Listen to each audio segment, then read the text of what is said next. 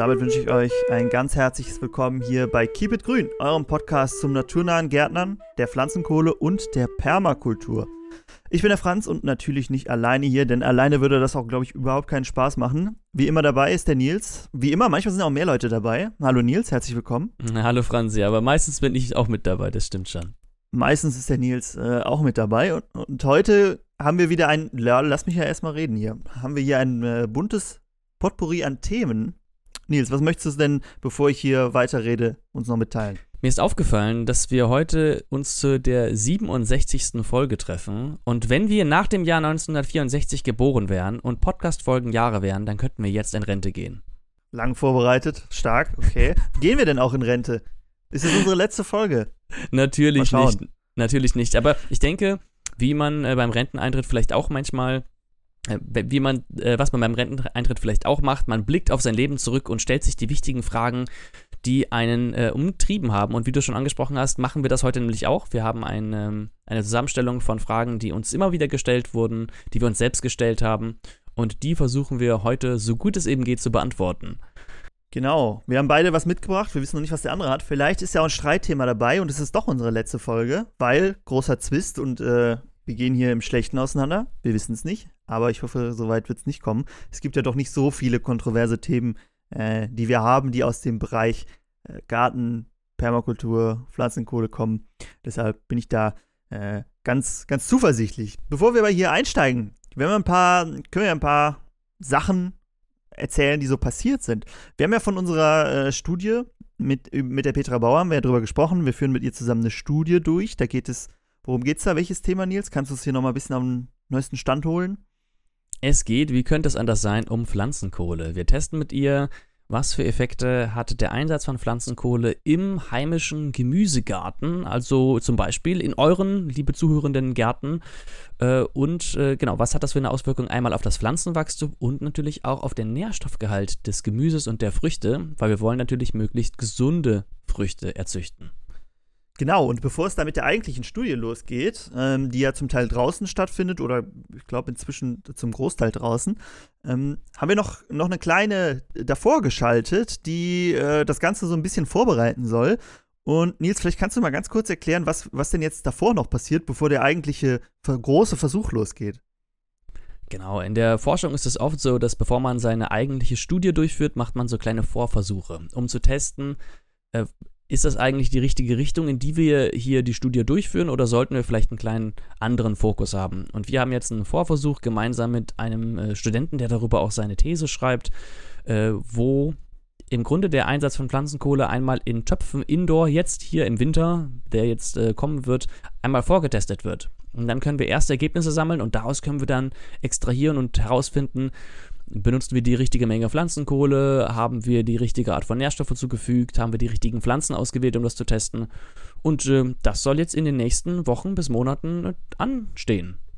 Da bin ich auch sehr gespannt, weil es ja auch eigentlich dafür, dass es ein Vorversuch ist, ist es ja auch sehr spannend für die Praxis, weil viele, die vielleicht nur eine Terrasse oder sowas haben oder einen Balkon, äh, wie du ja auch, Nils, oder ich, mh, hm, die arbeiten vielleicht auch eher mit so Töpfen äh, in denen sie ihre Sachen anpflanzen. Und da ist ja vielleicht auch schon ganz interessant, was bei uns äh, in diesem Vorversuch herauskommt. Wir halten euch natürlich auf dem Laufenden. Äh, ich bin sehr gespannt. Pflanzen sind die gleichen. Wenn euch das Thema interessiert, hört gerne die Folge mit der Petra Bauer.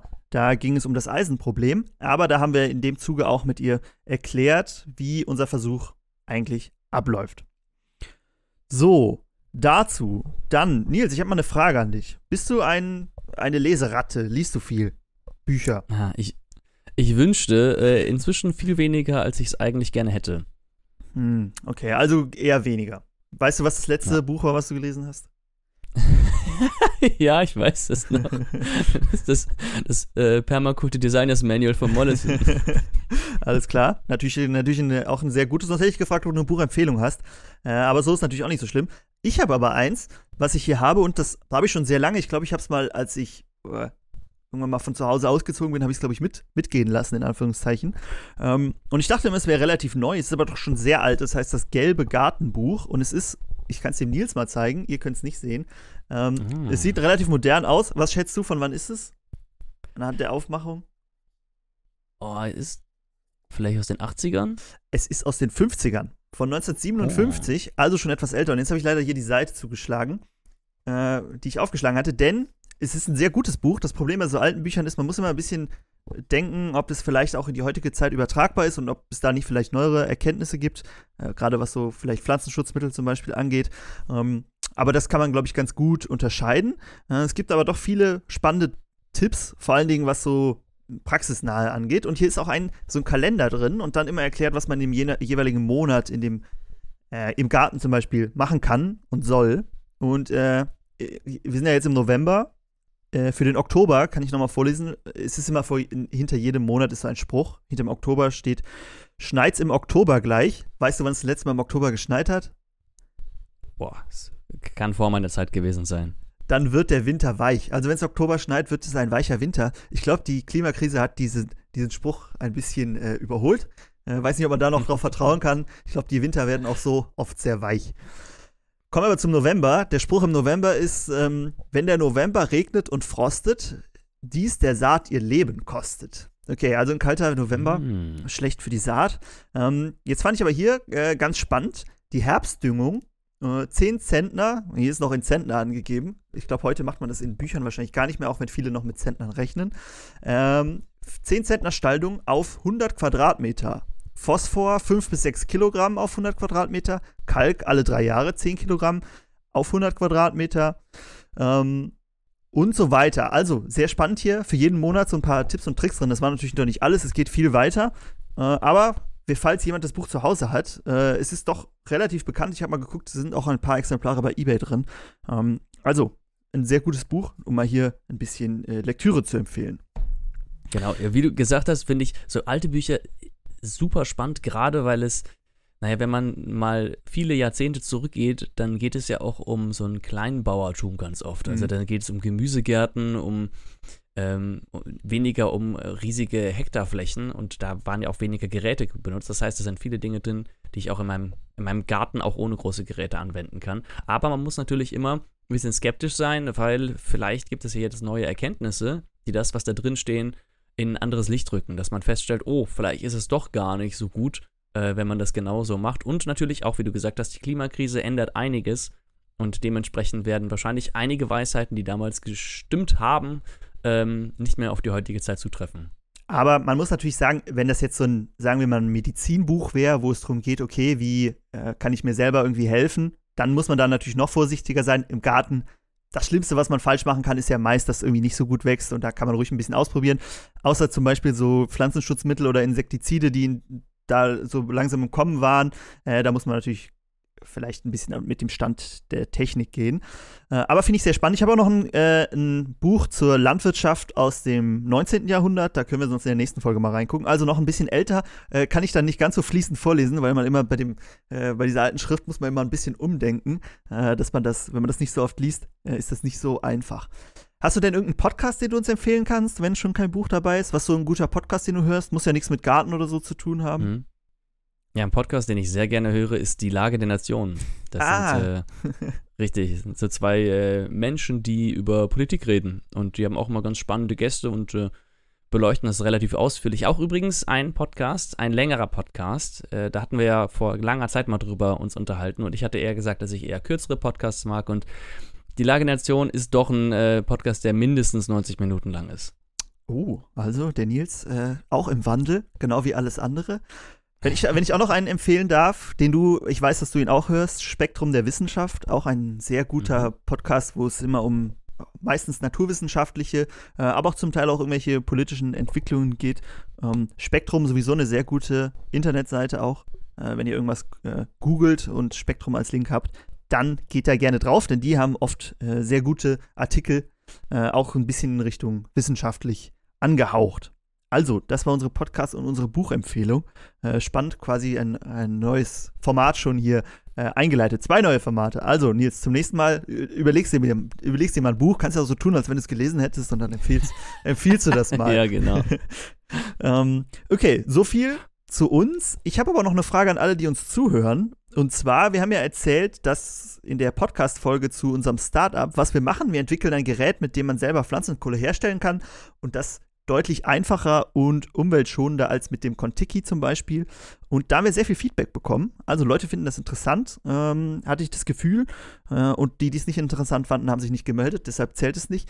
Also stößt auf Interesse. Wenn ihr möchtet, können wir euch ja auch ein bisschen äh, auf dem Laufenden halten, was so bei uns passiert, denn es passiert wirklich viel. Also, äh, der Nils hat es letztens so gut erklärt, wenn man selber so drin ist, man merkt es gar nicht, wie viel sich tut eigentlich, aber wenn man dann irgendwie seine, keine Ahnung, Eltern oder Großeltern nach einer längeren Zeit trifft und wieder mal so erzählen soll, was denn passiert ist, dann kann man doch immer sehr viel erzählen und das könnten wir natürlich hier im Podcast auch machen. Also, wenn euch das interessiert, schreibt uns das gerne. Wenn ihr es gar nicht hören wollt, dann auch. Genau. Ich habe auch noch ein Feedback bekommen, auch zu unserer letzten Folge, zu der ähm, Walnuss-Folge. Da hatten wir über die Walnussgilde geredet und da haben wir über ein Gewächs, über einen Baum geredet. Ich weiß gar nicht, ob es ein Strauch oder ein Baum ist. Äh, die Maulbeere, die wir auch mit in die Walnussgilde reinpacken würden.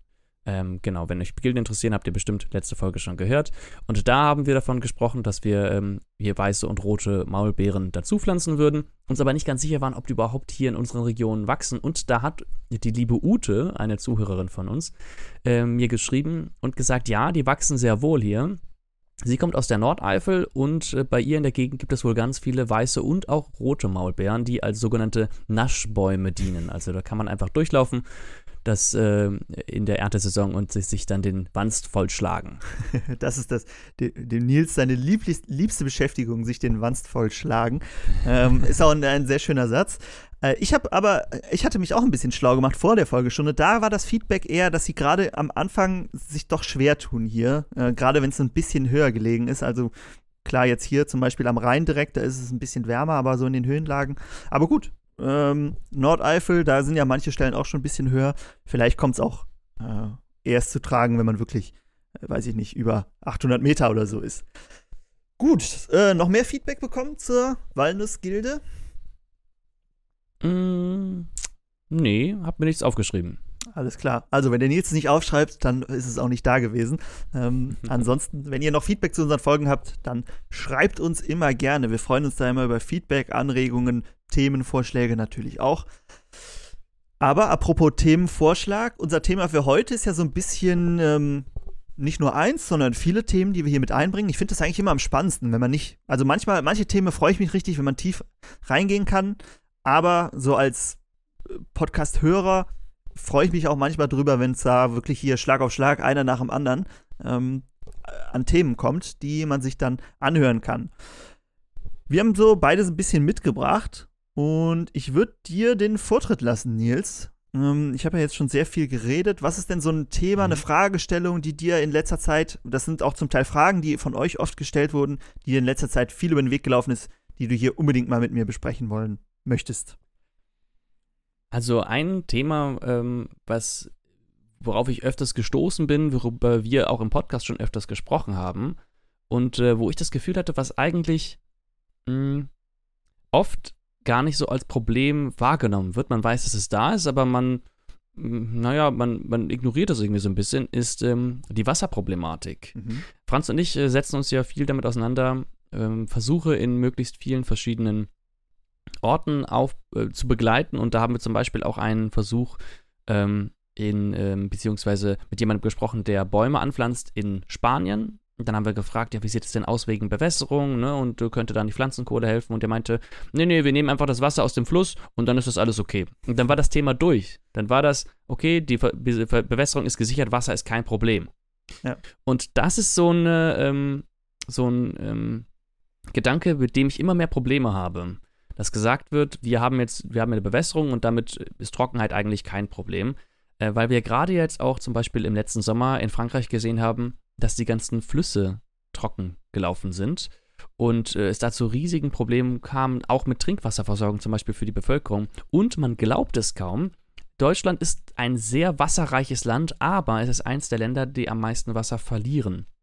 Was schätzt du, ähm, wie viel Wasser hat Deutschland, ähm, oder andersrum, wie viel Wasser verliert Deutschland im Durchschnitt pro Jahr? Also ich meine jetzt damit äh, Grundwasserfläche Wasser, was nicht nachregnet, was aber äh, verbraucht wird. Genau, also Wasser verdunstet quasi, zieht woanders hin, fließt aus Deutschland raus, kommt nicht wieder so in die Richtung.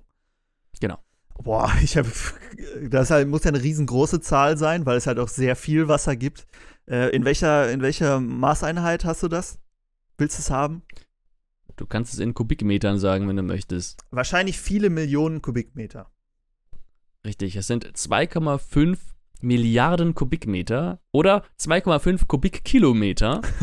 Und in den letzten, also um es sich ein bisschen anschaulicher zu machen, in den letzten 20 Jahren hat äh, die Fläche von Deutschland ungefähr so viel Wasser verloren, wie der ganze Bodensee fassen kann. Aber ich finde, 2,5 Kubikkilometer hört sich gar nicht so viel an. Wenn man sich das mal optisch vorstellt, so ein Kilo, so 2,5 Kilometer, ist ja jetzt, kann ich mir ja durchaus gut vorstellen.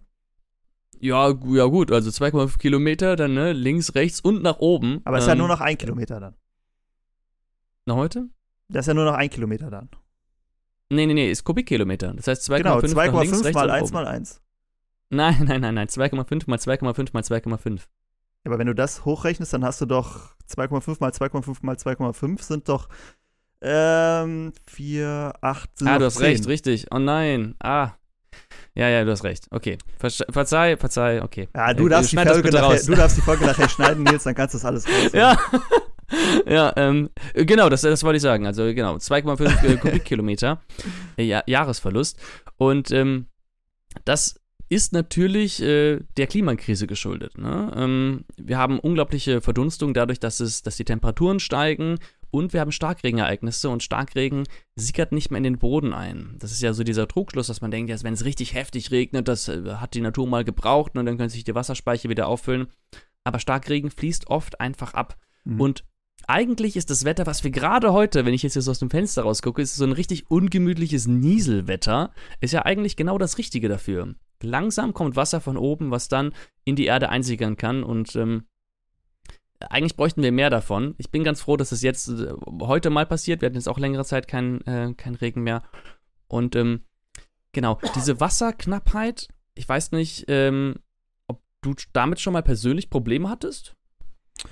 Äh, ich persönlich jetzt? Ja. Hm, ich, also weiß ich nicht, ich habe eigentlich ja. immer genug. Er überlegt, genau, richtig. Eigentlich trifft es einen persönlich nicht. Ne? Man hat ja auch, früher hatte man gesagt, man muss immer Wasser sparen und ähm, das wurde auch so ein bisschen verdrängt von dem CO2-Einsparen, dass dann praktisch die, der Umweltschutz durch den Klimaschutz abgelöst wurde, zumindest gedanklich. Und ähm, eigentlich in seinem privaten Umfeld hat man keine Probleme. Und genau das finde ich das Problem, dass es das so ein bisschen verschleiert, ne? Und, ähm, dass es eben, dass wir eben immer weniger und weniger Wasser zur Verfügung haben. Und es kommt im Sommer allerdings schon oft zu Engpässen, wo die Wasserversorgung nicht mehr so, zumindest stellenweise, nicht mehr so ganz ähm, gewährleistet sein könnte. Und Hydrologen warnen, dass diese, diese Stellen sich ausbreiten könnten, dass es zu einer flächendeckenden Problematik werden könnte. Jetzt ist natürlich der private Wasserverbrauch gerade in Deutschland gar nicht so der große Verbrauchstreiber, sondern vor allem äh, die Industrie und vor allem die Lebensmittelindustrie. Dann haben wir alle wahrscheinlich schon mal von gehört, gerade wenn Tiere angezogen werden, die müssen gefüttert werden, das alles verbraucht unglaublich viel Wasser. Das verbraucht ähm, äh, das meiste Wasser und die Haushalte haben eigentlich einen relativ geringen Prozentsatz davon, wenige Prozent. Was glaubst du denn, wie viel Wasser verbrauchst du in deinem Haushalt? Pro, pro Tag. Tag. Genau. Oder sagen wir, der durchschnittliche Haushalt. Weil du bist ja jetzt, ich wollte äh, gerade sagen, ich bin ganz sparsam natürlich. Ja. Der durchschnittliche Haushalt, ich schätze so, aber da ist jetzt nicht eingerechnet, wenn ich eine Avocado esse, braucht die 1000 Nein. Liter. Es ist nur also der direkte. direkt, okay. Also 100 Liter. Ziemlich gut geschätzt. Der liegt ja, heute bei, bei 127 Litern. Übrigens, in den 90ern war es noch mehr. Wir haben den Wasserverbrauch wirklich reduziert und das liegt aber meistens an Geräten, die effizienter geworden mhm. sind. Wollte ich auch gerade sagen, genau. Irgendwie ja. so ein Wasserhahn oder so ein Duschkopf, der einfach weniger da durchlässt und nicht einfach mhm. durchballert, wie es geht. Richtig, und äh, Dusch, Dusche und Bad, also Körperpflege, verbraucht auch am meisten davon, 36 Prozent. Danach ein Viertel des Wassers, des Wasserverbrauchs, geht durch die Toilette. Und ähm, was glaubst du, wie viel Prozent des Wassers geht auf Raumreinigung und Garten? Weil Gartenbewässerung ist ja auch so ein Thema, da hatten wir uns ja schon mal drüber mhm. unterhalten äh, wegen Bewässerung wollen wir kein Leitungswasser benutzen. Wie viel Prozent, Wie viel Prozent? Auf, auf, Garten mhm. und Raumreinigung? Okay, das meiste ist ja jetzt schon weg und das andere war wahrscheinlich dann auch irgendwie so, äh, so 20 Prozent wahrscheinlich. 6 Prozent. Oh, das ist ja nicht viel. Das sind 8 Liter pro Tag. Vor ähm, allem im Garten, das Wasser kann ich ja irgendwann, wenn ich die Pflanzen esse, hat es ja auch noch einen, einen Vorteil für mich. Kann ich es Stückweise wieder aufnehmen. Ein bisschen zwar nur, aber wenigstens. Genau. etwas. Also ist es gar nicht so viel, wie ich es eigentlich gedacht hätte. Ich hätte nämlich gedacht, dass gerade jetzt Bewässerung, sowas wie Autowaschen oder ne, wenn ich jetzt den Rasen sprenge, dass das viel mehr verbraucht. Aber wahrscheinlich machen das einfach viele Leute nicht, beziehungsweise viele Leute haben keinen Garten und dann rechnet sich das so weit runter. Der indirekte, hm? Und man macht es ja auch, also macht es ja auch nicht jeden Tag. Ne? Wenn ich überlege, Toilette, die ben- benutze ich ja jetzt mehrmals. Ähm, und da gehen dann halt kontinuierlich irgendwie die 5, 8 Liter durch. Mhm. Und was du äh, eben angesprochen hattest, die Avocado, das ist nämlich ein indirekter Wasserverbrauch. Und da ist der Wasserverbrauch deutlich, deutlich höher. Da habe ich Mhm. was von 7200 Litern pro Tag gelesen. Ja. ja, das ist schon krass. Ich kann ja nicht immer die Rechnung ganz nachvollziehen oder ich habe sie selten gesehen. Das wird mich mal, also wirklich genau aufgezeigt. Ähm, ich kann mir schon vorstellen, welche Faktoren da alles mit reinfließen, um hier in der Wassersprache zu bleiben. Ähm, Mhm. Aber das, das würde mich dann auch immer mal ganz interessieren, weil das sind ja Un Unmengen, die dann aufkommen. Und ob das, das heißt ja auch nicht immer, dass das, also das ist ja auch den Wasserverbrauch, den ich habe, wenn ich das ähm, zum Beispiel im Bad nutze. Das heißt ja auch nicht, dass das Wasser danach weg ist. Das wird ja auch oft äh, recycelt quasi Mhm. ähm, dass es wieder irgendwie in den Wasserkreislauf reinkommt oder wa- was damit passiert, kommt ja auch so ein bisschen drauf an. Genau, und da gibt es ja auch so ganz interessante Konstrukte. Hatte, glaube ich, auch äh, Mollison in seinem Buch irgendwo gezeigt. Ähm, Soweit bin ich jetzt aber beim neuen Durchlesen noch gar nicht gekommen.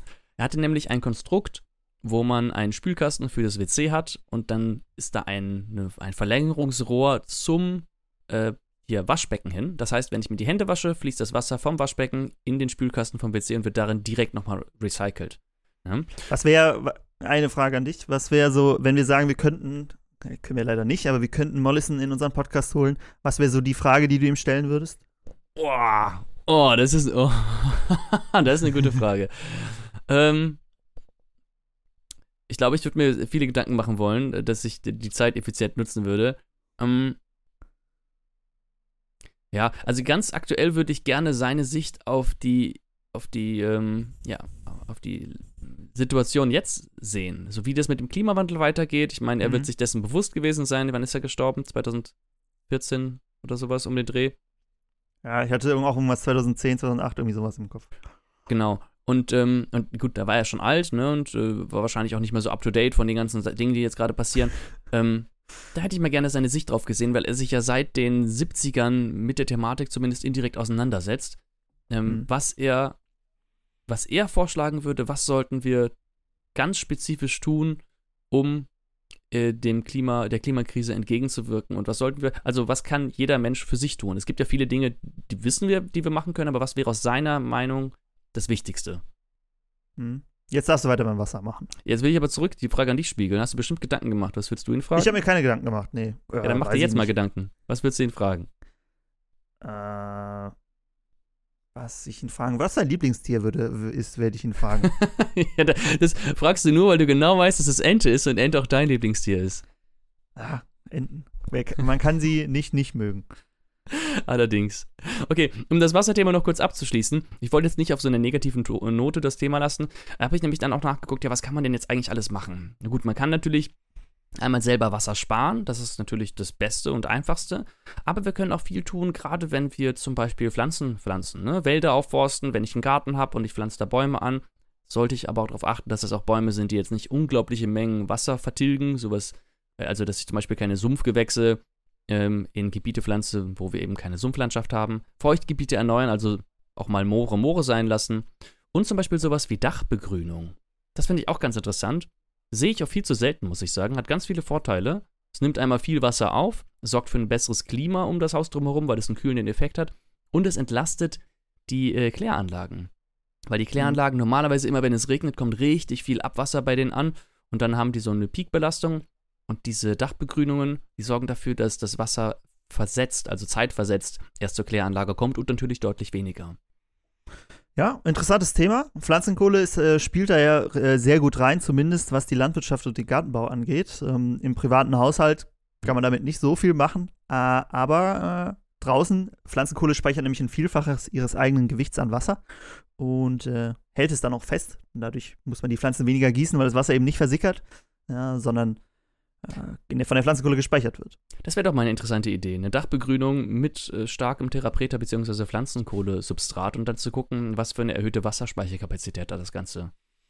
Ja, ist ja ähm, eigentlich nicht so schwer nachzubauen. Könnte man ja im Kleinen machen und mhm. dann so ein bisschen simulieren das Ganze. Okay, ich will, nicht, ich will dich jetzt nicht hier aus deinem Thema rausreißen, aber wir haben noch mehr äh, vor, vor der Brust und würde mal selber eins reinbringen, was ich jetzt schon öfter gehört habe, wo wir auch beide schon öfter drüber gesprochen haben. Und zwar ist das Asche als Dünger im Garten. Hm. Hast du schon mal Asche als Dünger benutzt? Äh, nicht im großen Stil, aber ja. Wenn mal beim Kamin was übrig blieb oder vom Grillen, habe ich das schon mal im Beet verteilt. Hm, okay. Jetzt weißt du aber auch, was der äh, große hm. Nachteil von äh, Asche im Garten ist. Ken, du kennst du ihn noch? Ja, es ist sehr alkalisch und ähm, das sollte man eigentlich nicht direkt einfach so ins, äh, in, in den Garten bringen. Habe ich auch, ist auch schon viele Jahre her, dass ich das gemacht habe. Habe ich gemacht, bevor ich Permakultur kannte. äh, aber nicht nur in der Permakultur, auch im normalen, Anführungszeichen, normalen Garten. Äh, sollte man vorsichtig sein, wenn man Asche als Dünger einsetzt. Ähm, haben wir jetzt schon oft gefragt, ob es geht, weil wenn man Kamin hat, bleibt ja oft Asche übrig. Eigentlich immer so perfekt verbrennt, verbrennen die nicht. Das sind ja immer, also Asche sind quasi die Mineralstoffe ja, die übrig bleiben. Und die kann man dann natürlich im Garten einsetzen, so im ersten Gedanken her. Und es geht auch. Wenn euch das Thema interessiert, ich habe einen Ratgeberartikel dazu geschrieben, der jetzt, wenn der Nils ihn äh, Kontrolle gelesen hat, mhm. online geht. Ähm, das Problem ist aber, wie der Nils angesprochen hat, der pH-Wert ist sehr hoch. Bis zu 13. Äh, 14 ist das Maximum, also man sieht schon, viel höher geht es gar nicht. Und das ist natürlich äh, gefährlich für viele Pflanzen, weil für viele ist das Optimum 6,5 bis 7,5. Ähm, also leicht sauer oder leicht basisch. Um, ähm, und das ist natürlich viel mehr. Und das kann zum Beispiel die Pflanzen daran hindern, Nährstoffe gut aufzunehmen, sodass sie dann absterben, uh, obwohl man ihnen eigentlich was Gutes tun will. Weil Pflanzen, äh, Pflanzen, Asche enthält viele äh, Nährstoffe auch, die die Pflanzen äh, brauchen. Deshalb muss man ein bisschen vorsichtig sein, was das angeht und äh, sehr wenig nur verteilen und auch ein bisschen auf seine Bodenart achten. Also wenn ich zum Beispiel einen, einen schweren Boden habe, der kann das gut abpuffern. Äh, wenn ich aber einen sehr leichten Boden habe, der kann das nicht so gut. Ähm, und deshalb ist es immer gut, wenn man weiß, welche Bodenart man hat. Und wenn euch das interessiert, haben wir natürlich auch einen Ratgeberartikel zu Bodenproben im Garten nehmen. Da kann einem das ein Labor bestimmen und man hat gleichzeitig viel mehr Infos noch äh, über seinen Garten. Nils, wir haben ja auch mal ähm, ein Contiki-Seminar mitgemacht, ne? Haben wir ja in unserer Startup-Folge erzählt oder vielleicht auch mhm. schon vorher mal. Und da war es auch so, dass da, das wird ja am Ende mit Wasser abgelöscht. Und bei, dem, bei diesem Kontiki entsteht ja auch sehr viel Asche. Man sieht das immer, ne? Man sagt ja, man legt nach, wenn oben diese Asche wieder zu sehen ist, die weiße Schicht. Und äh, wir haben sehr viel Wasser reingemacht. Und da haben wir ja auch gesehen, dass, wir haben das Wasser danach getestet, dass da auch der pH-Wert des Wassers sehr hoch war. Äh, und dann selbst bei diesem Wasser man sehr vorsichtig sein muss, wie man das ausgibt, weil auch der pH-Wert von dem Wasser irgendwie über 10 war. Und das natürlich auch schlecht, wenn ich das einfach so an meine Pflanzen äh, puste. Es gibt mhm. aber noch einen zweiten Nachteil von der Asche. Fällt er dir auf? Kannst du dir, dir denken? Einen zweiten Nachteil? Einen zweiten Nachteil, ja. Mm, vielleicht, dass sie so fein ist und schnell eingeatmet werden kann? Kann man natürlich auch als Nachteil sehen, habe ich jetzt nicht dran gedacht. Aber überleg mal, was, bleib, was könnte denn noch übrig bleiben, wenn ich etwas verbrenne, was ah. ich gar nicht im Garten haben will? Ja, stimmt, natürlich. Wir haben äh, alle möglichen Sachen, die jetzt nicht mit äh, durch die Verbrennung ja, durch den Kamin hochgehen, also zum Beispiel irgendwelche Schwermetalle oder andere ähm, Stoffe, die lagern sich natürlich dann auch in der Asche ab. Genau, richtig. Äh, das gleiche Problem, was man auch bei Pflanzenkohle haben kann. Das, der Vorteil bei Pflanzenkohle ist, sie bindet das selber nochmal. Das heißt, ich habe den, den Vorteil, dass die Pflanzenkohle das schon festhält. Bei der Asche ist es nicht so, das wird einfach abgegeben. Und genau, deshalb sollte man es auch, wenn man vorsichtig sein will und vielleicht nicht so weiß, wie die Schwermetallbelastung von dem Holz war, das nur bei Zierpflanzen oder dem Rasen zum Beispiel benutzen, mm. damit man das nicht, weil es ja auch sehr konzentriert dann, damit man das nicht in seine Nahrung kriegt. Oh ja, das ist ein guter Punkt. Ne, gerade, zur, gerade zur Schwermetallbelastung hatten wir auch mal, ich weiß nicht, ob es eine spezielle Folge war, da hatten wir über Bleibelastung geredet. Ähm, ist auch schon ein bisschen was sehr. Ähm, wenn euch das interessiert, müsst ihr einfach mal durchhören. Irgendwo, irgendwo taucht es schon auf. Hört einfach mal alle und dann äh, wisst ihr Bescheid. Genau, weil äh, gerade mit Schwermetallbelastung, ähm, Blei ist ja das beste Beispiel, muss man unglaublich aufpassen, ähm, dass man da möglichst wenig aufnimmt. Hatten wir uns auch, ähm, auch mal außerhalb des Podcasts drüber unterhalten, weil der Körper denkt dann, das Blei ist Calcium, lagert es in den Knochen ein und das kann man sich vorstellen, ist wahrscheinlich nicht gut. Genau, aber man kann natürlich ähm, Asche, ich habe es ja gesagt, man kann sie einsetzen, muss sehr vorsichtig sein, relativ wenig ähm, pro Fläche benutzen und man kann sie auch in der Kompostierung einsetzen. Kommt aber am Ende aufs Gleiche raus, also auch da vorsichtig sein, wo und wie viel. Ich würde jetzt direkt an Kalken denken, weil normalerweise kalkt man ja Flächen, wenn sie zu sauer sind. Und äh, wenn die Asche einen basischen Effekt hat, könnte man doch einfach dann statt mit Kalk mit, mit Asche ähm, den, genau. die Säure, den Säuregehalt verringern. Genau, ist ja auch ein großer Teil ähm, der Asche. Und deshalb hat es den gleichen Effekt, aber auch da muss man natürlich, beim Kalken muss man natürlich auch vorsichtig sein. Ähm, wie, wie viel man da nutzt, bei welcher Fläche man das macht äh, und ob meine Pflanzen damit zurechtkommen. Aber ja, guter mhm. Punkt. Gerade zum Beispiel in Nadelwäldern hat man ja echt oft einen sehr sauren Boden und wenn man zum Beispiel eine Fläche hat, die vorher ein Nadelwald war, ähm, könnte man das damit natürlich ausgleichen. Aber es gibt auch Pflanzen, die daran angepasst sind. Ne? Also Blaubeeren zum Beispiel brauchen einen sehr sauren Boden. Wenn ich dann anfange, da zu kalken äh, mit meiner Asche, habe ich auch keine Blaubeeren mehr danach. Ja, das wollen wir ähm, im Idealfall eigentlich haben. Ähm, jetzt noch mal eine kurze Nachfrage. Wie, woher weiß ich denn jetzt, ob meine Asche schwermetallbelastet ist oder nicht? Kann ich das irgendwie erkennen? Das kann man, also mir fällt jetzt keine Möglichkeit an, wie ich es selber erkennen kann. Ich könnte sie analysieren lassen auf Schwermetalle. Ähm, ist natürlich ein bisschen blöd, wenn ich jedes Mal nach meinem Kamingang erstmal eine Probe ans Labor schicke und für 50 Euro auf Schwermetalle untersuchen lasse.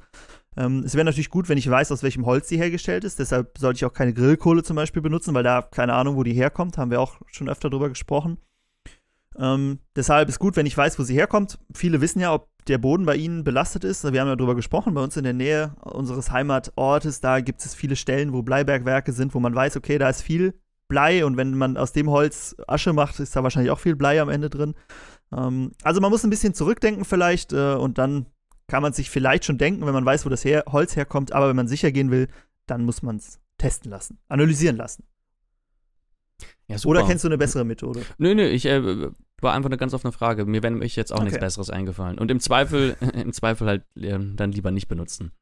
Im Zweifel nicht benutzen. Man kann es ja gut für einen Rasen benutzen. Ich glaube, wenn der dann nicht so gut darauf reagiert, dann lässt man es halt einfach wieder und wartet, bis der wiederkommt.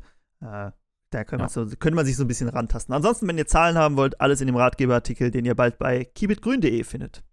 Nils, hast du noch ein Thema, was du uns hier mitgebracht hast? Ich habe noch ein Thema, ja. Ich hatte nämlich eine Hausaufgabe von der letzten Folge. Weißt hm. du, was meine Hausaufgabe war? Ich weiß nicht, was deine Hausaufgabe war. Du weißt es nicht mehr. Ich habe es nämlich auch vergessen. Ich musste extra nochmal nachhören. Und zwar habe ich in der letzten Folge, in der Walnuss-Gilden-Folge, davon berichtet, dass man Beinwell oder Comfrey im, auch in der Walnussgilde benutzen kann.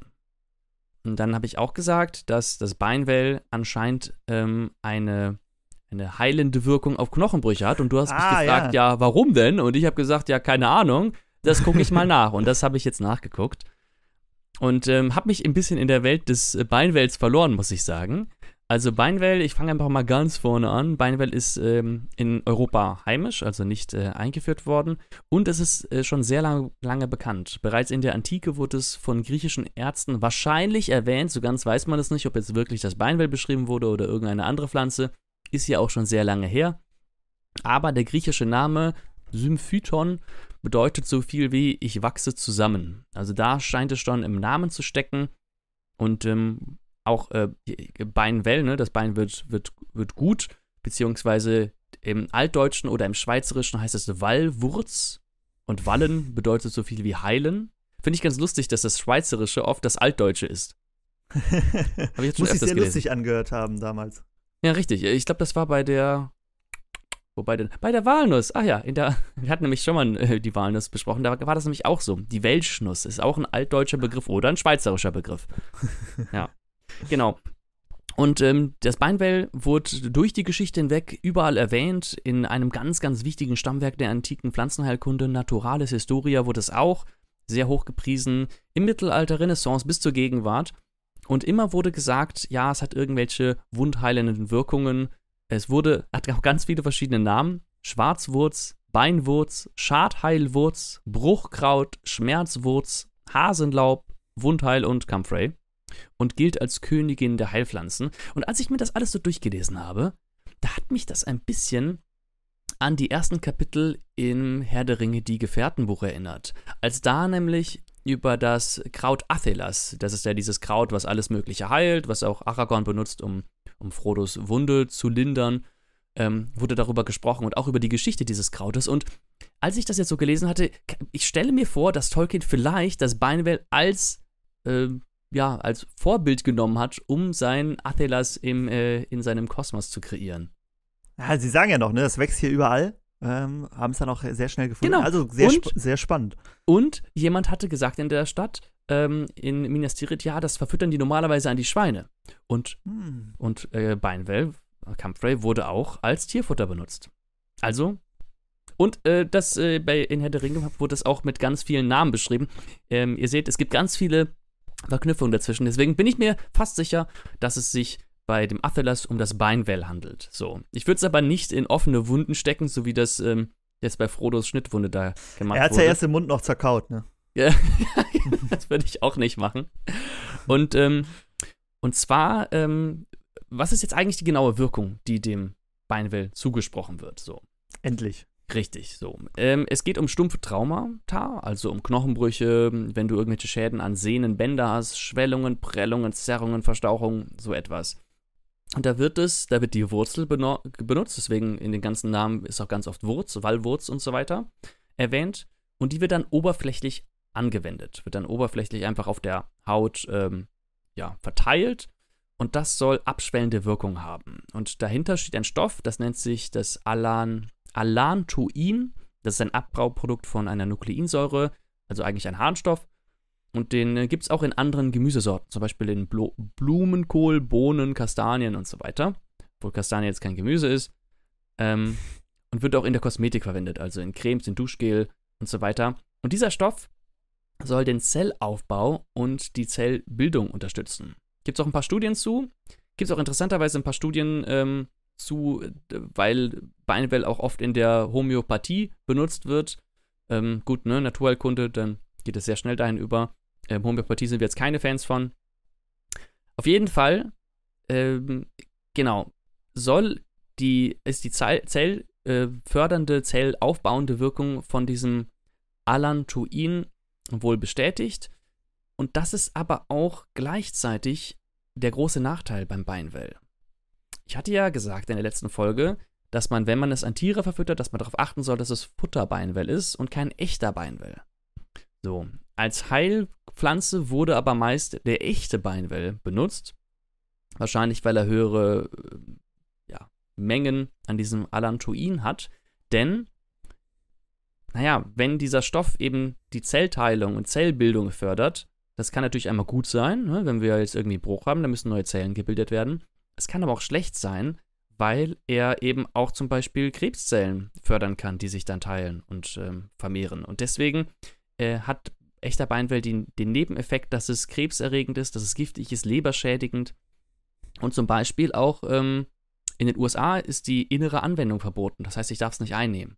Und auch Mhm. hier im, in unseren Breitengraden, im, äh, in, in Deutschland ist es, naja, sagen wir mal, mit Vorsicht zu genießen. Also die innere Anwendung würde ich, äh, würd ich von abraten.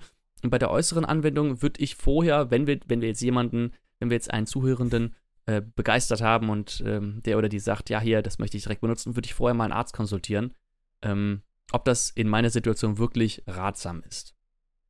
So. Also, aber die Essenz, die ich daraus ziehe, ich könnte statt Beinwell auch Blumenkohl nehmen.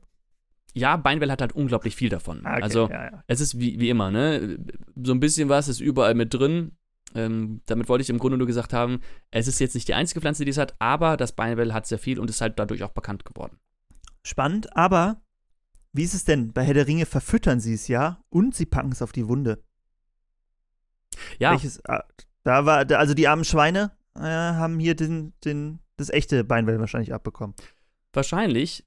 Ähm, wahrscheinlich war es denen auch egal, ob die ähm, Schweine Krebs bekommen oder nicht. oder die Schweine haben nicht lang genug gelebt, um den Krebs wirklich zu entwickeln. Oder aber sie haben es unterschieden und gesagt, hier, das ist das Futterbeinwell, das ist das Futter Athelas, das geben wir an die Schweine und das hier ist das echte Athelas, das echte Beinwell, das geben wir auf die Wunde.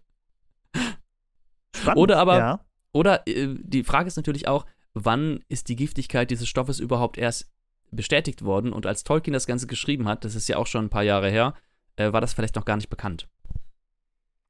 Interessant. Ja, schön, dass du an deine Hausaufgabe gedacht hast. Ich hatte Mhm. auch eine auf, habe ich natürlich auch dran gedacht. Und zwar hatte ich eigentlich gedacht, dass sie sich im letzten, in der letzten Folge schon aufklärt. Weil ich, ähm, du hattest ja erzählt, dass, wenn man unter ähm, Lindenbäumen steht, dass da immer so ein klebriger Saft runtertropft, wenn man zum Beispiel das Auto drunter hat oder so. Und dann hast du dich gefragt, wie viel Nektar denn so eine Linde produzieren muss, dass das alles so ähm, klebrig ist. Und da habe ich schon so gesagt, ja, wird dich überraschen, ähm, weil ich gehofft hatte, dass du selber drauf kommst. Mhm. Aber äh, es ist nicht so gewesen. Äh, du bist einfach weiter gesprintet hier in den Themen. Äh, deshalb mhm. musste ich mir hier eine Hausaufgabe draus machen. Und zwar ähm, ist das, was darunter tropft, natürlich gar nicht der Nektar von der Linde, mhm. sondern natürlich Honigtau. Kennst du Honigtau? Ist Honigtau nicht die Hinterlassenschaft von Läusen? Richtig, ganz genau. Und diese Läuse kriegen diesen Zucker aber nicht aus der Blüte, mhm. sondern aus dem Blatt. Sie saugen an dem Blatt, nehmen dann daraus den Zucker und den scheiden sie wieder aus. Und da kommen dann zum Beispiel Bienen oder Ameisen, sammeln den. Oder er tropft halt runter aufs Auto. Also das, ja. Jetzt frage ich mich natürlich, wenn ich mir jetzt vorstelle, ich bin so ein kleiner Käfer und ich bin an diesem Blatt und ich beiße dieses Blatt auf, um an den leckeren, süßen Saft zu kommen, warum scheide ich den dann wieder aus, ohne ihn selbst zu verbrauchen? Also ich meine, die, ähm, die Bienen lagern sich auch süßen Saft ein, um ihn als Energiequelle zu nutzen. Vielleicht ist es einfach zu viel. Ich weiß es nicht. Hm. Äh, das wäre natürlich eine Hausaufgabe für die nächste, für die nächste Stunde. Warum scheinen die denn auf und, und, nutzen ihn nicht komplett selber? Um hm. auf die Frage zurückzukommen, eine Linde hat ungefähr 60.000 Blüten und eine mhm. Blüte hat nur ein paar Milligramm äh, Nektar. Das heißt, wir haben äh, auch nur ein paar Gramm bis Kilo Nektar pro Baum überhaupt. Also sehr wenig im Vergleich zu dem, was man denkt, was vielleicht da sein könnte, ähm, wenn man denkt, wie klebrig das alles da drunter ist. Ja, besonders wenn ich mir vorstelle, ich war ja mal beim Schleudern mit dabei, ähm, bei jemandem, der Bienen hatte, und da kommen pro Volk ja viele, viele Kilo an Honig raus. In Neuseeland hatte ich ja. jemanden, der hatte das in Fässern, also hunderte von Kilo und dann von seinen verschiedenen Völkern zusammengetragen.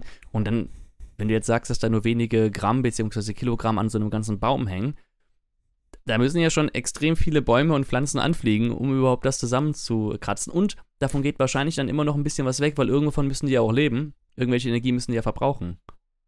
Genau. Also man hat natürlich noch den den Pollen. Und es ist natürlich auch so, dass da immer nachproduziert wird. Ne? Also es ist nicht so, wenn, der, wenn es einmal leer ist, dann ist der Baum leer, sondern die wird, das wird ja auch zum Teil nachproduziert. Aber es zeigt auch gut, wie, welche Arbeit diese Bienen überhaupt leisten. Ne? Also wie viel die fliegen müssen. Die können ja jedes Mal nur so ein bisschen mitnehmen, äh, um den Honig zu produzieren, den wir da essen. Und da kann man sich vielleicht nochmal zurückdenken und überlegen, wenn ich jetzt hier bei so einem Imker, ich rede jetzt nicht von dem Honig aus dem Aldi, sondern beim Imker den Honig kaufe, was da für eine Arbeit hintersteckt, nicht nur von dem Imker selber, sondern auch von den Bienen, ähm, und dass das dann, äh, dass man da dann ruhig mal ein bisschen tiefer in die, in die Tasche greifen kann. So, jetzt sind wir mit unseren Hausaufgaben ein bisschen durcheinander gekommen. Äh, ich war, glaube ich, dran, ne? Mhm. Äh, oh, wir sind schon zeitlich schon ein bisschen fortgeschritten. Ich halte mich ran. Also, nächstes Thema. Und zwar hatte ich mal ein, äh, ein Video hochgeladen, wo es darum ging, warum wir, mit drei Gründen, warum wir nicht umgraben. Und äh, ein Feedback war, ja, mein Boden ist so hart, äh, nach ein paar Zentimetern, ich muss umgraben, sonst äh, funktioniert es gar nicht, sonst könnte ich überhaupt nichts pflanzen. Und Nils, was wäre denn deine, dein Statement dazu? Heißt es dann, okay, ich muss nicht umgraben oder ist das eher ein Zeichen dafür, äh, äh, nee, heißt es, ich muss umgraben oder ist das eher ein Zeichen dafür, dass ich aufhören sollte, umzugraben? Also es funktioniert, wenn man nicht umgräbt, sag ich mal so, langfristig. Wenn man jetzt gerade eine neue Fläche hat, die man zum ersten Mal bewirtschaftet, dann kann es sein, je nachdem, was vorher da war, ne, es kann ja auch sein, dass da überhaupt nichts gewachsen ist, dass das karg war für eine ganze Zeit lang, dass das ein richtig verhärteter Boden ist, weil da vielleicht äh, Tiere die ganze Zeit hergelaufen sind, dann muss, sollte man aus meiner Sicht den Boden dann einmal auflockern. Mm, aber die, um die Lockerheit im Boden zu schaffen, kann man ja noch andere Dinge machen, ohne umzugraben. Ne? Zum Beispiel das Bodenleben anregen. So ein Wurm, der macht auch ganz viel, belüftet den Boden und bringt Nährstoffe nach oben und nach unten und zum Beispiel auch Pflanzen, die gerade mit so äh, starken Wurzeln den Boden auflockern können. Was hatten wir da? Rettich, glaube ich. Ne? Das ist ja auch so ein, so ein ähm, ne, wie nennt sich das? Ein Biodriller, also ein biologisches Bohrgerät, äh, was so einen, einen verhärteten Boden auflockern kann. Und wenn man es einmal geschafft hat, einen guten Humus-Content, äh, Humusgehalt im Boden zu haben und das Bodenleben gut angeregt zu haben, dann würde ich mal davon ausgehen, dass man Umgaben eigentlich gar nicht mehr wirklich braucht, beziehungsweise so wenig wie eben möglich. Wenn ich jetzt zum Beispiel Setzlinge aussetze, ne, dann muss ich ja trotzdem irgendwo ein Loch graben und den da reinmachen. Das ist ja auch ein Eingriff in den Boden. Ähm, wirkt für mich jetzt aber eher wie etwas, ähm, wo man keine Alternative zu findet. Genau, ist ja auch keine ähm, seltener eine wendende, ein wendender Vorgang. Ähm, genau, was, wo ich darauf hinaus wollte, ist, dass wenn man keine Humusschicht hat, ist es natürlich klar, dass es hart ist. Wenn ich, egal wo ich grabe, irgendwann wird der Boden hart und äh, zum Teil auch sehr steinig. Na gut, irgendwann wird er steinig. Ähm, dass, wenn ich eine gute Humusauflage habe, dass ich dann natürlich einen viel weicheren Boden habe, ich damit viel einfacher arbeiten kann und ich in dem Fall deshalb wahrscheinlich mal äh, den Humusaufbau anstreben sollte. Und das Umgraben wirkt dem natürlich teilweise entgegen. Das heißt, so ein bisschen ein Teufelskreis, in dem man dann drin ist.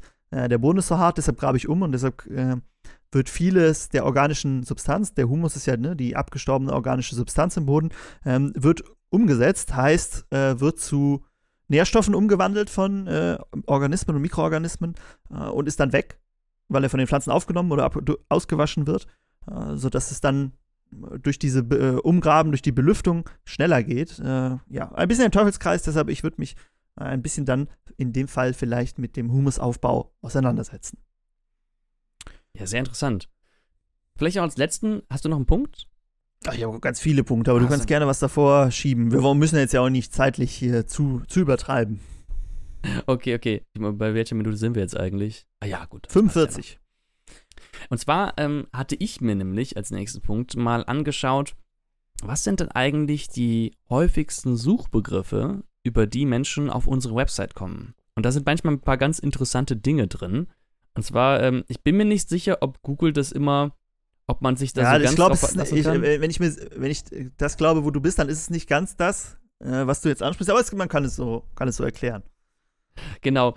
Und zwar sind da, äh, sind da Suchbegriffe gelistet, bei denen unsere Website gut rankt. Darum geht es aber gar nicht. Es geht eher darum, dass da manchmal ein paar ganz interessante Dinge gefragt werden. Und ähm, wir können uns gerne mal einfach so ein paar von diesen Fragen rausnehmen. Auch mal so ein paar, ein paar interessante raus. Und gucken, was wir da für, äh, für Antworten haben. Und zwar die Frage, welche Tiere töten Hühner? Franz, also Hühner, Hühner töten zum Beispiel äh, Regenwürmer, Mäuse auch zum Teil, Kröten habe ich schon gesehen. Mhm. Wahrscheinlich zielt die Frage aber eher darauf ab, welche Tiere die Hühner töten. Genau, von den nicht, von Hühnern, nicht von Hühnern getötet werden, ja. Da gibt es natürlich auch viele. Also ich kann mal so das sagen, was bei uns immer die Top 3 war, der Tiere, die, äh, es gibt so eine Top 3, die die Hühner gefressen haben. Das war zum einen der äh, Habicht, das ist die mhm. Gefahr dann von oben. Dann der Marder, der, der hat auch schon mal, wenn der in den Stall kommt, der kommt natürlich sehr einfach da rein. Und der Fuchs natürlich. Oh ja. Fällt dir noch was ein, wovor man sich in unseren Breitengarten, äh, der Wolf vielleicht bald. Ähm, ja, vielleicht, ne? Der Mensch natürlich auch. Darf man nicht vergessen. Natürlich auch der Mensch, ja. Mhm. Hat gerade meine Oma mir ähm, früher immer erzählt, dass damals, ne, Nachkriegszeit, da musste man aufpassen, dass äh, die Gans nicht gestohlen wurde oder der, das Huhn nicht gestohlen wurde von ähm, jemandem, der Hunger hatte. Also Menschen sind auch ein großer Hühnerfeind. Wir hatten übrigens auch immer Gänse dabei und das hat gar nicht so viel, man meint das, ne? Wenn, weil wenn Menschen kommen, die fangen an, dich an zu fauchen und an zu schnattern. Also Gänse sind super Wachhunde, kann man nicht oft genug sagen. Aber sie haben bei den, bei den, äh, äh, bei den Jäger, Jägern, den anderen Tieren, haben sie nicht so viel geholfen. Hm. Ja, gut. Ja. Ähm, genau. Ähm, von daher würde ich, was würdest du jetzt machen, um zu verhindern, dass deine Hühner getötet werden? Äh, zum einen, wenn es um hier Fuchs und Marder geht, die kommen ja meistens in der Dämmerung oder nachts. Das heißt, Hühner nachts einsperren und gucken, dass der, dass der äh, der Stall gut zu ist. Äh, wir hatten immer so, da haben immer so eine Klappe gehabt, die automatisch zugeht, zum Beispiel, wenn die Sonne untergeht. Das hat manchmal nicht funktioniert, dann war die Klappe nachts offen und dann hat man das Gefühl, sobald die ein bisschen offen ist, kommt der Fuchs direkt. Deshalb das immer einmal checken abends und morgens sie halt von Hand wieder rauslassen. Und beim Habicht den Hühnern auf jeden Fall genug Versteckmöglichkeiten bieten. Man hört es ja, wenn man Hahn dabei hat, manchmal der gibt dann so äh, Gefahrenrufe ab, dass die Hühner Bescheid wissen, weil der, wenn es ein guter Hahn ist, passt er natürlich auch auf, ob irgendwas in der Luft unterwegs ist. Und was man auch machen könnte, wäre natürlich so ein Netz oben drüber. Je nachdem, wie groß das ist, ist es aber natürlich dann schon schwieriger umzusetzen. Ich muss sagen, in letzter Zeit äh, war es nicht mehr so viel. Hühner, wenn die Hühner gut Versteckmöglichkeiten haben und nicht alles eine freie Fläche ist, dann kann das eigentlich meist ganz gut funktionieren. Genau. Ich habe auch gesehen, manchmal werden ähm, CDs oder sowas in die Bäume gehangen, um die ja, zu blenden. Habe ich keine gute Erfahrung mitgemacht. glaube ich, nicht so viel, ja. ja. Ähm, ein anderes, eine andere Frage oder ein anderes Statement. Ein neues Huhn integrieren. Das habe ich mich auch noch nie gefragt. Ähm, ja, was mache ich denn, wenn ich jetzt ein paar Hühner habe und ich bringe ein paar neue Hühner dazu? Kann das zu Problemen führen? Kann, muss ich da irgendwas machen? Also Hühner haben ja so eine, so eine Hackordnung, ne? Und da muss sich mhm. halt das neue Huhn erstmal irgendwie einfinden. Das muss dann erstmal geklärt werden, wo, wo das jetzt steht. Deshalb kann es am Anfang schon mal ein bisschen ruppig zugehen, bis da einmal die Fronten geklärt sind. Ansonsten, so Kennenlernspiele sind natürlich immer spannend, auch äh, wie bei Menschen. Freuen sich mal alle, wenn man sowas machen kann. Äh, nein, ich glaube, man kann da, ich wüsste jetzt nicht, man kann es vielleicht so machen, ne, dass man das erstmal in so einem Korb irgendwie da reinstellt, dass es die sich mal so gegenseitig beschnuppern können und dann lässt man es raus. Aber letztendlich, äh, letztendlich ähm, hat es jetzt immer, immer ganz gut funktioniert. Wenn man es ja. einfach so dazu, dazu setzt. Genau, hätte ich jetzt auch gemacht. Ähm, ja, vielleicht am Anfang, wenn man wenn es gerade frisch dazu bringt, ähm, mal kurz dabei bleiben, weil das kann ja immer sein, dass es da. Man will ja nicht, dass es zu blutig wird. Ich habe auch mal gesehen, wie sich zwei Erpel, also männliche Enten, miteinander angelegt haben und das, das war schon sehr heftig geworden. Ähm, da habe ich mich auch gefragt, ähm, hm, ich bin mir nicht sicher, ob das auch tödlich enden kann. Und ähm, ich meine kann schon. Es, kann es. Ja? Bei, bei Hühnern auf, also bei Hühnern auch auf jeden Fall. Ich weiß nicht, ob die Erpelschnäbel, aber die haben ja auch Krallen an ihren Füßen, ob die dafür ausgelegt sind, andere Erpel äh, hier so zu attackieren. Aber bei Hühnern ist das auf jeden Fall so. Deshalb mhm. zwei Hähne ist da immer ein Problem.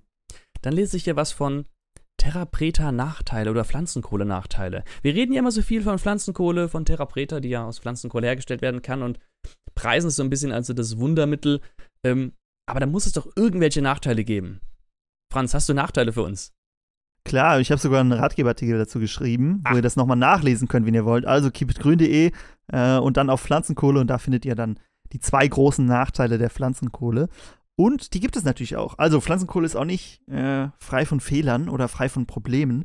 Und Wichtig bei der Pflanzenkohle ist zu wissen, wie sie funktioniert und das auch zu bedenken, wenn man sie ausbringt. Sie muss nämlich vorher mit Nährstoffen geladen werden. Das war auch so ein Feedback, was ich gehört habe. Kann, kann ich nicht einfach die Pflanzenkohle irgendwie über den Boden verstreuen oder so? Geht natürlich. Irgendwann hat es dann trotzdem auch den positiven Effekt, aber gerade im ersten Jahr hat man dann ein Problem, weil die Pflanzenkohle ja Nährstoffe speichert. Und wenn wir sie vor dem Ausbringen nicht mit Nährstoffen versorgen, also aufladen, sagt man auch, wie eine Batterie oder ein Akku, dann nimmt sie sich die Nährstoffe aus dem Boden und die Pflanze muss dann nach nochmal aktiv diese äh, Nährstoffe aufnehmen, äh, was natürlich äh, mehr Energie fordert. Und dadurch wachsen die Pflanzen schlechter im ersten bis zum zweiten Jahr und das kann dann zu Problemen führen. Das heißt, wenn ich einfach reine Pflanzenkohle in den Boden bringe, was komischerweise oft in Versuchen so gemacht wird. Also viele Studien, die ich lese zur Pflanzenkohle, die nutzen einfach Pflanzenkohle ohne Nährstoffe. Ähm, dann frage ich mich immer, ah, hättet ihr nicht auch mal eine Kontrollgruppe vielleicht mit Nährstoffen machen können. Mhm. Nährstoffe äh, in die Pflanzen, Nährstoffe Pflanzenkohle und nur Nährstoffe. Ähm, und vielleicht nur Pflanzenkohle und gar nichts. Mhm, deshalb, das ist ein Nachteil. Kennst du noch einen zweiten? Ja gut, ne, die Pflanze kann, äh, die Pflanzenkohle kann belastet sein, wenn wir belastete Pflanzenteile äh, eben ausbringen. Hast du ja eben schon angesprochen, äh, in mhm. Bezug auf die Asche. Ja, und deswegen sollte man vor allem darauf achten, wie du schon gesagt hast, keine Grillkohle zu verwenden und nur Pflanzenkohle zu verwenden, von dem man weiß, aus welchen Materialien sie hergestellt wurde. Gibt es da irgendwas, wo ich dran sehen kann, ob meine Pflanzenkohle gut ist oder nicht, die ich kaufe? Ähm, ganz direkt nicht, aber es gibt ein, äh, ein Zertifikat, das nennt sich das EBC-Zertifikat, European Biochar Certificate. Das ist ein äh, Zertifikat, was nur an Pflanzenkohlen vergeben wird, die eben unter bestimmten Mengenangaben von verschiedenen Inhaltsstoffen, also sei es jetzt irgendwelche Belastungen und sowas liegen, die werden dann auf Herz und Nieren geprüft, ob damit alles stimmt und wenn es das, das richtige EBC-Logo hat, ne, also wenn ich das jetzt Pflanzenkohle im Garten benutze, brauchst glaube ich ein ganz normales EBC-Logo. Wenn ich Pflanzenkohle an Tiere verfüttere, dann sollte es so ein Futterkohle-Zertifikat haben. Und äh, wenn es dieses Zertifikat hat, dann ist es eigentlich ohne Bedenken äh, anzuwenden. Genau, darauf wollte ich hinaus. Äh, wenn es das nicht hat, dann vielleicht eher die Finger davon lassen. Und das ist natürlich auch das, der Nachteil, wenn man es mit den herkömmlichen Methoden selber herstellt. Hoher Aschegehalt, wir haben es eben mit dem pH-Wert besprochen, das kann dann schon auch noch andere Probleme haben, die man jetzt beim Kaufen vielleicht nicht so beachten muss. Genau. Ich habe noch zwei andere Sachen, äh, da würde ich kurz mhm. Durchballern. Ja, dann sind wir auch, ja, baller mal durch. Gebe ich das Wort wieder an dich zurück. Und zwar eine Frage, wie viel Pflanzenkohle pro Quadratmeter? Das wurde ich auch oft gefragt. Auch. Wie benutze ich das jetzt eigentlich? Wie viele Pflanzen kann ich jetzt dieses kleine Säckchen da oder die Handvoll, äh, die ich jetzt habe, äh, anwenden. Genau, auch dazu gibt es natürlich ein, äh, also kein Wunder, dass wir da hier so gut äh, für performen, weil da gibt es natürlich auch einen Ratgeberartikel von uns zu, wie viel Pflanzenkohle ich pro Quadratmeter brauche. Und äh, das kommt auf die Pflanze drauf an. Also, wenn ich eine Pflanze habe, die, ähm, weil ich habe ja gesagt, ich reiche die Pflanzenkohle auch mit Nährstoffen an. Das heißt, wenn ich eine, Pfl eine Pflanze habe, die viele Nährstoffe braucht, kann ich auch schnell viel Pflanzenkohle ausbringen. Wenn ich eine Pflanze habe, die wenig braucht, dann sollte ich das Ganze ein bisschen langsamer angehen und äh, weniger ausbringen. Und ich bin mir nicht mehr ganz sicher, ähm, welche Zahlen ich in den Ratgeberartikel geschrieben habe, aber es sind so um die 1 bis 2 Liter pro Quadratmeter, ähm, wenn, es, wenn die Pflanze viele Nährstoffe braucht. Und ich kann dann aber hochgehen über viele Jahre bis 10% des Oberbodens. Das heißt, Oberboden sind die obersten 30%, wisst ihr sicher alles. Äh, obersten 30 Zentimeter, sorry, die obersten 30 Zentimeter sollten 10% Pflanzenkohle haben. Das ist so das Maximum, wo ich hingehen kann. Danach bringt es nichts mehr, mehr auszubringen und irgendwann wird es auch wieder schlechter, weil nur Pflanzenkohle ist, funktioniert wahrscheinlich auch nicht so gut. Genau. Und für Menschen, die vielleicht ganz, ganz wenig Pflanzenkohle nur zur Verfügung haben, gibt es auch die Möglichkeit, sie direkt an, ähm, also natürlich geladen mit Nährstoffen ne, und ein bisschen abgelagert, damit sich das alles miteinander gut verbinden kann, es direkt zum Beispiel an die Pflanze zu geben. Also in das Pflanzloch, wenn ich jetzt zum Beispiel was aussetze, da muss ich dann auch ein bisschen was weniger mit reinmachen, um schon einen kleinen Effekt zu erkennen. Äh, ähm, wo kriege ich denn die, so Pflanzenkohle her oder die passenden Nährstoffe dazu? Ja, gut, dass du es ansprichst, genau. Wir hatten ja jetzt im äh, ähm, im letzten Monat haben wir einen, ähm, einen Online-Shop gestartet und da haben wir uns nämlich dann die aus unserer Sicht, beziehungsweise wir haben uns, okay, andersrum. Wir haben uns die Aufgabe genommen, wo kriege ich jetzt genau Pflanzenkohle her, die eigentlich am besten für den Garten geeignet ist. Dann haben wir uns ganz viele Pflanzenkohlen angeguckt. Woher werden sie hergestellt? Wie werden sie hergestellt? Was für Kohle ist das? Und so weiter. Und haben uns dann die für uns beste, ähm, am sinnigsten erscheinende Pflanzenkohle rausgesucht. Die wird aus ähm, aus dem Trester von Heilkräutern hergestellt. Und die kann man auch als ganzes Set holen. Also sind dann direkt Nährstoffe und sowas mit dabei. Oder wenn ich einen Komposter habe, kann ich mir auch so ein Set holen, so ein Therapreta-Set. Da kann ich das ähm, einfach dann ähm, mit dem eigenen Kompost vermischen und dann direkt im Garten anwenden. Keep-it-grün.shop. Da ist auch bei jedem Produkt nochmal genau erklärt, wie ihr das anwendet und in welchem Fall ihr was benötigt. Ansonsten fragt uns einfach. Eine Sache hast du, glaube ich, noch, oder? Ja, eine Sache habe ich noch. Das ist keine richtige Frage, sondern eher ein kleiner Teaser. Ähm, ich sollte aufhören, viel anzuteasern, bevor, wir, bevor wir mit der Aufgabe eigentlich angefangen haben. Ich mache das aber trotzdem. Und zwar Zeigerpflanzenliste mit Bild. Und dazu, äh, wir hatten ja auch schon mal eine Folge zu Zeigerpflanzen. Äh, magst du noch mal kurz umreißen, was Zeigerpflanzen sind? Genau, also äh, Pflanzen, die an mit bestimmten Bedingungen sehr gut klarkommen. Zum Beispiel, wenn sehr viel oder sehr wenig Stickstoff vorhanden ist, wenn sehr viel oder sehr viel, wenig Wasser vorhanden ist. Das heißt, wenn ich eine Pflanze zum Beispiel habe, die mit sehr wenig Wasser sehr gut klarkommt, dann wird die an einem Standort, wo auch sehr wenig Wasser verfügbar ist, mehr oder öfters zu finden sein, als eine Pflanze, die damit gar nicht zurechtkommt. Das heißt, sie zeigt mir schon an, okay, hier äh, ist wenig oder viel Wasser verfügbar. Genau, und dazu gibt es auch schon einen Ratgeberartikel auch bei uns auf der Website, aber das reicht uns noch nicht. Wir haben uns nämlich überlegt, wir würden gerne so ein kleines Tool machen, wo ihr dann einfach eure Pflanzen, die bei euch wachsen, die bei euch wild auf der Wiese, auf der Weide wachsen, ähm, angeben könnt und dann könnt ihr direkt erfahren, ja, was bedeutet das jetzt? Was ist das? Was sagt das aus über meinen Garten? Äh, das ist aber ein bisschen komplizierter, als es sich vom Anfang an her anhört. Und deswegen, wenn euch das interessiert, dann könnt ihr uns das gerne schreiben. Dann geben wir uns damit ein, dann beeilen wir uns ein bisschen was mehr und äh, setzen ein bisschen was mehr ähm, äh, Zeit Jetzt, wo du es angeteasert hast, müssen wir uns sowieso beeilen. Jetzt müssen wir uns sowieso beeilen, ja, richtig. Aber wenn euch das überhaupt nicht interessiert, könnt ihr das natürlich auch gerne schreiben. Dann äh, sparen wir uns ganz viel Arbeit. so, das war meine zweite, mein zweiten Punkt, den ich ansprechen wollte. Ich bin durch mit meinen Punkten. Hast du noch was? Alles klar, ja, ich habe auch noch was, aber ich glaube, wir haben jetzt die Stunde ungefähr erreicht. Ich denke, damit sind wir durch. Äh, wir haben ja vielleicht noch mal so Folgen, da können wir da vielleicht in dem Zuge nochmal drauf eingehen, auf die anderen Fragen, die ich habe. Ansonsten, wenn ihr noch Fragen an uns habt, schreibt uns gerne an äh, info at oder podcast at keepitgrün.de. Ähm, ansonsten einfach auf keepitgrün.de gehen, da findet ihr auch alle möglichen Infos, wie ihr uns erreicht äh, und Infos zu uns, was wir machen und was ihr im Garten machen könnt, mit Pflanzenkohle zum Beispiel. Ansonsten, was uns besonders freut, sind immer Bewertungen bei Spotify und bei iTunes. Das heißt, ihr könnt ja da Sterne vergeben. Gebt uns da gerne fünf Sterne, das freut uns besonders.